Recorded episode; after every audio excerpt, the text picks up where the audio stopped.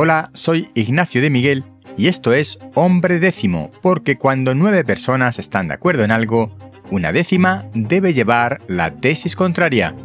En el tema de hoy, hormigas afectan a población de cebras y búfalos. ¿Qué tienen que ver las hormigas con las cebras y los búfalos? En principio, nada de nada.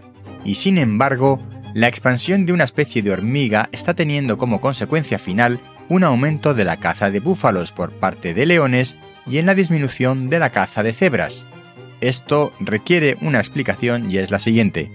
La revista Scientific American se hace eco de un artículo publicado en la revista Science, si quieres las referencias las tienes en nombredécimo.com, en el que se ha estudiado la expansión de una hormiga denominada de cabeza grande, una tal Feidole megacefala, que se está extendiendo por los territorios donde cazan los leones en Kenia, esta hormiga compite con grandes mamíferos por la comida porque le gustan mucho las acacias, llegando a atacar a grandes animales si se acercan a sus árboles.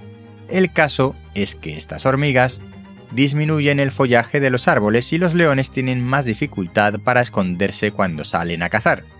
Ojo, hablo de árboles, pero eh, los árboles en modo arbusto, que son los que protegen a los leones, los ocultan de la vista.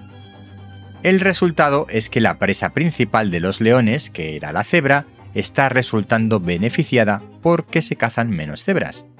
Los leones han tenido que cambiar sus hábitos de caza y cazar más cooperativamente para conseguir su nueva presa principal, el búfalo. Y así es como se regula un ecosistema. Por cierto, que dicen los investigadores que las poblaciones de leones no han disminuido, así que se han adaptado bien a estos cambios.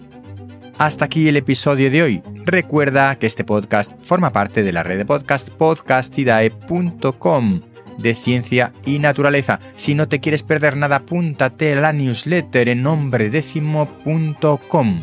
Hasta pronto.